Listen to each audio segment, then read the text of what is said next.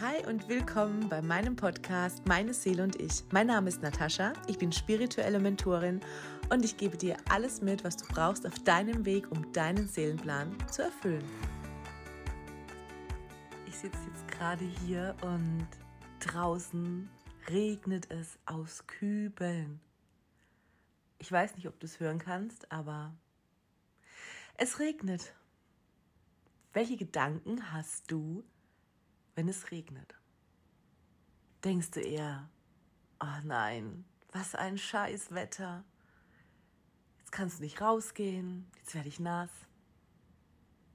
Oder denkst du, ju, endlich Regen, jetzt wachsen meine Pflanzen im Garten, es kühlt mal ab. Naja, vor allem im Sommer, im Frühjahr oder im Herbst denkt man das jetzt weniger. Also, was ist denn hier die Wahrheit. Ist es jetzt gut, dass es regnet oder ist es schlecht, dass es regnet? Ja, manchmal ist es unterschiedlich. Ja, manchmal haben wir unterschiedliche Wahrheiten. Für die einen ist es ein Segen, dass es regnet. Wenn wir jetzt mal ans andere Ende der Welt gehen und in die eher trockenen Regionen, dann regnet es und dann freuen sich die Leute über nichts mehr als über Regen. Ja, bei uns naja, zumindest im Frühling, wenn man sich dann freut, dass die Tage endlich mal wieder länger werden und mal die Sonne rauskommt und vielleicht man schon das erste Mal im T-Shirt rausgehen kann und am nächsten Tag regnet es dann wieder, dann ist es halt vielleicht doch nicht so schön. Oder man hätte halt gerade gerne draußen was gearbeitet und dann regnet es. Was ich damit sagen will, ist, es ist dasselbe Ereignis und du kannst ganz verschiedene Wahrnehmungen davon haben. Also was ist denn jetzt eigentlich die Wahrheit? Ist es jetzt gut, dass es regnet oder ist es schlecht, dass es regnet? Es gibt keine Wahrheit. Aber es gibt nirgends eine Wahrheit. Die Wahrheit ist lediglich eine Illusion. Was wir für die Wahrheit halten, ist unsere Wahrnehmung. Denn egal, ob wir eine Sache gut oder schlecht finden, wir bewerten anhand von unseren Erfahrungen. Also wenn du jetzt in der Wüste jemanden fragst, hey, findest du es gut, dass es jetzt regnet, so nach 300 Tagen mal, dann sagt er ja natürlich, der hat gar keine andere Wahrheit wie als Regen ist gut. Denn er hat nichts anderes gelernt. Der hat von klein auf schon gelernt, der Regen ist gut. Wenn du jetzt einen Bauer fragst, der hier bei uns seine Ernte einfahren möchte und es regnet drei Tage hintereinander und die ganze Ernte ist kaputt, dann ist für den in dem Moment der Regen natürlich total schlecht gewesen. Und es ist auch dem seine Wahrheit. Also was ist jetzt die Wahrheit? Ganz genau, es geht immer darum, aus welcher Perspektive du das siehst. Erinnere dich mal zurück. Wir haben 100% Bewusstsein, 95 davon liegt in unserem Unterbewusstsein, das ist uns nicht im Alltag bewusst. Nur 5% nehmen wir wirklich wahr. Das bedeutet, wenn wir am Ende am Tag darüber nachdenken, was wir alles erlebt und gesehen haben, dann sind das lediglich 5%. Das klingt unheimlich wenig. Und das dachte ich am Anfang auch. Natürlich dachte ich das. Und lass uns ein kleines Experiment machen. Schau dich mal um, da wo du jetzt gerade bist. Und zähl mal alle Blautöne, die du siehst. Ob du jetzt im Büro bist oder ob du jetzt draußen bist.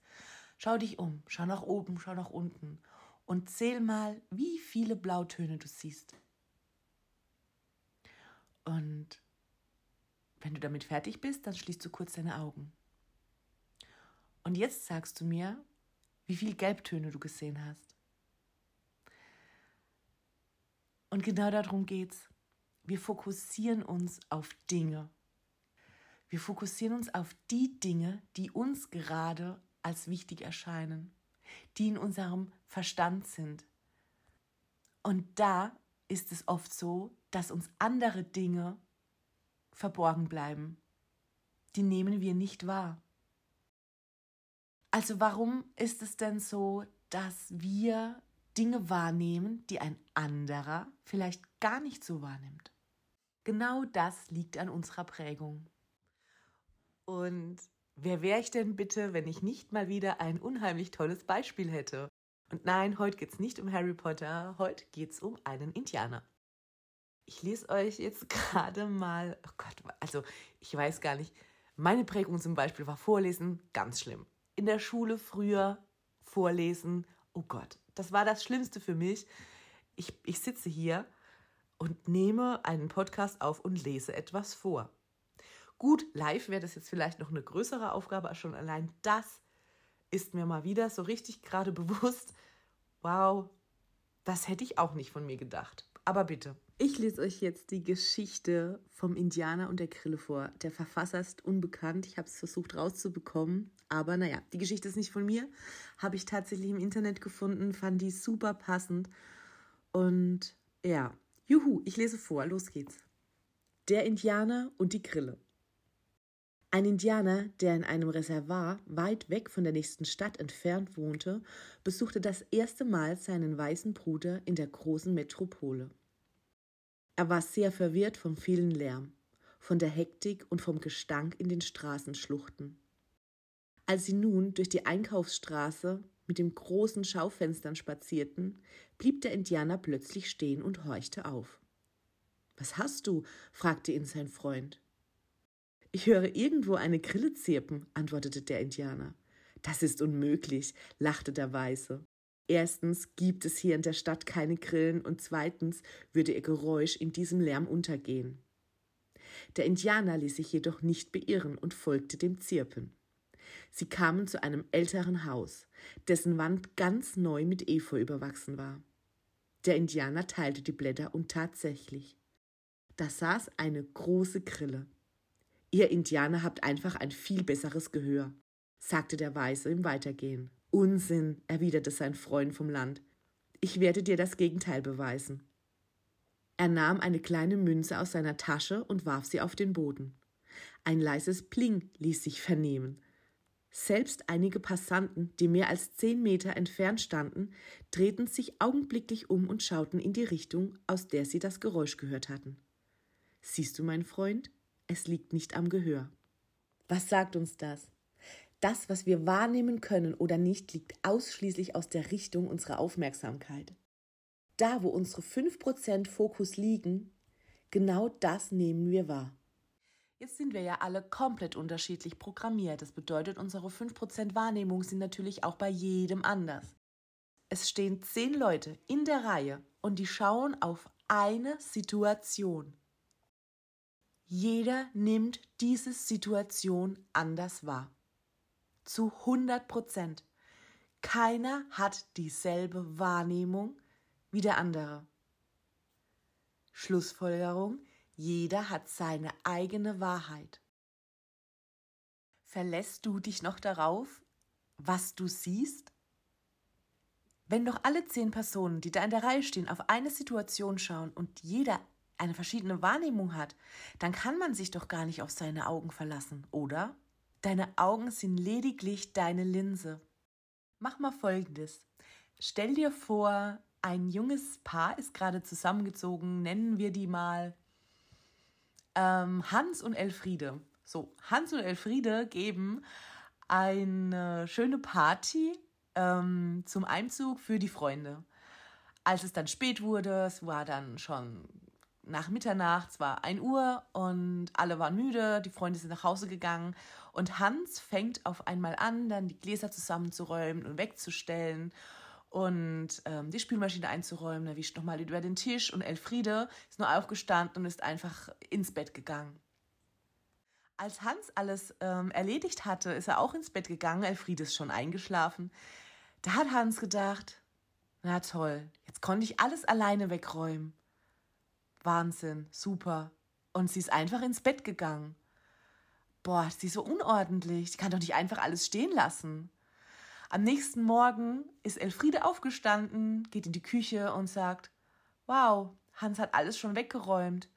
Boah, ist das ein Spießer. Kann der nicht mal einfach nach dem Feiern einfach ins Bett gehen und alles mal gut sein lassen, muss der, oh, ist der so ein Ordnungsfreak und der kann sich bestimmt niemals richtig entspannen und der muss bestimmt alles sauber machen und aufräumen und da muss bestimmt alles ordentlich sein, bestimmt ist sein Auto genauso ordentlich und aufgeräumt und er saugt bestimmt noch das Handschuhfach aus. oh nein, wie ist das eigentlich, wenn wir mal Kinder haben? Dann muss bestimmt alles ordentlich sein und sauber sein und dann dürfen die nicht dreckig sein oder im Matsch spielen und das ist ja eigentlich gar nicht das, was ich will. Und was denkt Hans über Elfriede? Genau das Gegenteil. Ist die dreckig, die räumt nicht auf, die macht nicht, die tut nicht. Aber ist das wirklich die Wahrheit? Wer von den beiden hat denn jetzt recht? Also jeder erlegt dem anderen seine Wahrheit über, obwohl das gar nicht dessen Wahrheit ist. Sie gehen also jetzt schon in die Akzeptanz dessen, dass etwas wahr ist. Wir glauben im Alltag so leicht, dass etwas so sein muss, weil es ja gar keine andere Möglichkeit ist. Unser Verstand räumt gar keine andere Möglichkeit für eine Wahrnehmung ein. Und vor allem urteilen wir unheimlich schnell. Ich weiß noch, ich habe ein Hörbuch gehört mal von Byron Katie, The Work. Könnt ihr euch echt auch mal damit beschäftigen. Sie ist unheimlich gut im Sachen Spiegel finden und auch in Ego ähm, erkennen. Und sie hat es unheimlich schön erklärt. Sie war auf einer Toilette, auf einer öffentlichen Toilette in einem Restaurant und die Dame, die vorher aus dieser Toilette rauskam, hat schön gelächelt und ist nach draußen und sie ist rein und sieht, dass dieser komplette Toilettensitz verspritzt ist und hat gedacht, wie kann man denn so eine Toilette verlassen? und noch nicht mal den Anstand haben, das Chaos, das man hier wohl hinterlässt, einfach mal wegzumachen, weil ja da der nächste reinkommt. Das gibt's ja nicht. Jetzt hat die da über den ganzen Toilettensitz gepinkelt.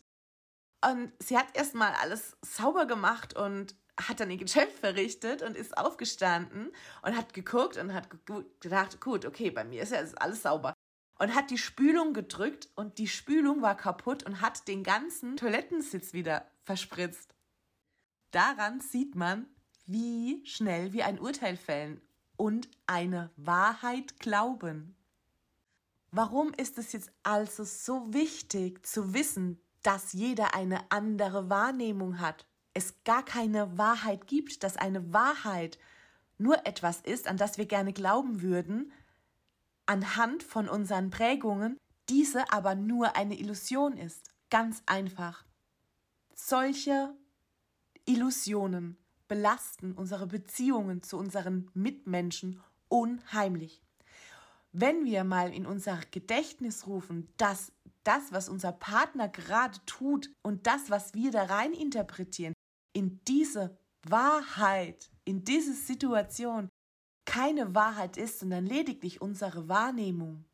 Und würden wir mehr miteinander kommunizieren und darüber sprechen, dass wir einfach sagen, ich nehme das gerade so wahr. Wenn Hans zu Elfriede gesagt hätte, wow, das nehme ich gerade so wahr, weil guck mal, ich dachte einfach, ich möchte jetzt einfach entspannen und ich mache das morgen früh gemütlich und ich mache das gerne so aber ich mag es genauso ordentlich wie du. Nur kann ich es einfach viel besser, wenn ich abends ins Bett gehe und kann entspannen. Dann hätten die beiden in 0, nichts verstanden, dass nichts dessen, was sie glauben über den anderen, die Wahrheit ist. Und glaubt mir eins, Beziehungen funktionieren so viel besser, wenn man miteinander kommuniziert und wenn man über diese Wahrnehmungen auch kommuniziert. Also wenn das nächste Mal irgendetwas in deiner Partnerschaft gerade nicht ganz so läuft, wie du es dir vorstellst, und bevor dein Gehirn verarbeitet aufgrund dessen, wie du geprägt bist, dann lass dir bitte etwas Raum für den Gedanken, eventuell könnte das gerade nicht der Wahrheit entsprechen. Und geh mal einen Schritt beiseite und schau dir diese ganze Situation aus einer anderen Perspektive an.